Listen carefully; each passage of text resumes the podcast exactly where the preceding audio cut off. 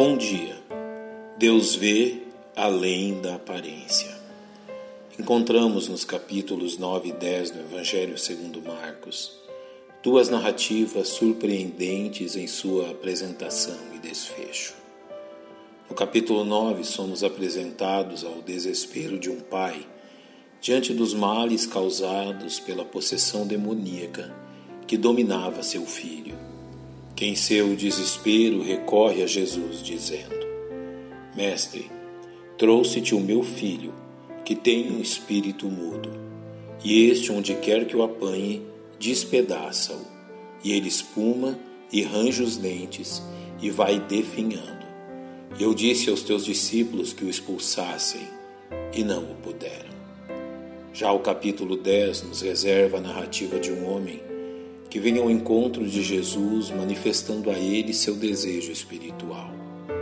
E pondo-se a caminho, correu para ele um homem, o qual se ajoelhou diante dele e lhe perguntou: Bom mestre, que farei para herdar a vida eterna? Não é preciso uma grande reflexão sobre qual destes dois personagens a maior parte das pessoas preferiria ter em sua presença. Se o jovem possesso e próximo do final de sua vida, ou homem educado e religioso, desejoso por receber a vida eterna. A atitude de Jesus diante destas circunstâncias tão peculiares nos revela seu imenso conhecimento da alma humana, vendo além da aparência que tanto valorizamos e discernindo além do que os olhos podem ver. Primeiramente, reconheçamos a forma como o jovem descrito no capítulo 9 se apresenta diante do Mestre. O evangelista Marcos nos revela aquilo que foi descrito pelo pai daquele jovem a respeito da possessão demoníaca que o assolava. E este, onde quer que o apanhe, despedaça-o e ele espuma e range os dentes e vai definhando fato de espumar e ranger os dentes aponta para um possível caso de epilepsia, enquanto a palavra definhando descreve sua exaustão física, demonstrando que ele já se encontrava à beira da morte. O filho deste homem é a mais pura imagem do sofrimento capaz de atingir um ser humano, vivendo seus últimos dias de vida debaixo da escravidão causada pelo reino das trevas. Porém, ao observarmos o homem descrito no capítulo 10, encontramos um potencial candidato a discípulo do Senhor, de atitudes e modos irrepreensíveis aos olhos da multidão, como nos descreve Marcos. E pondo-se a caminho, correu para ele um homem, o qual se ajoelhou diante dele. Sua firme disposição de ir ao encontro do Mestre e sua atitude de ajoelhar-se diante dele revelam um homem religioso e educado, ao qual a maior parte das pessoas desejaria ter a seu lado.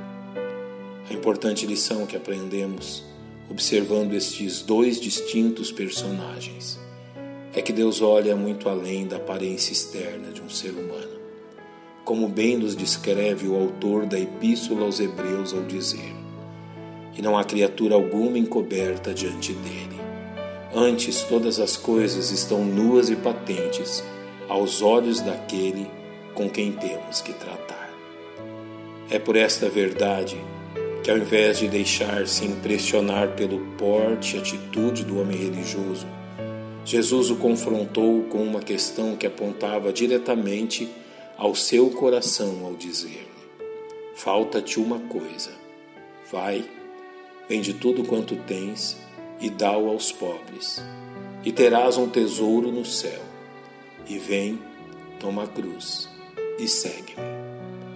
Toda a piedosa aparência deste homem simplesmente se desfez diante da inquirição do Mestre, como nos revela Marcos ao dizer: Mas ele, pesaroso desta palavra, retirou-se triste, porque possuía muitas propriedades.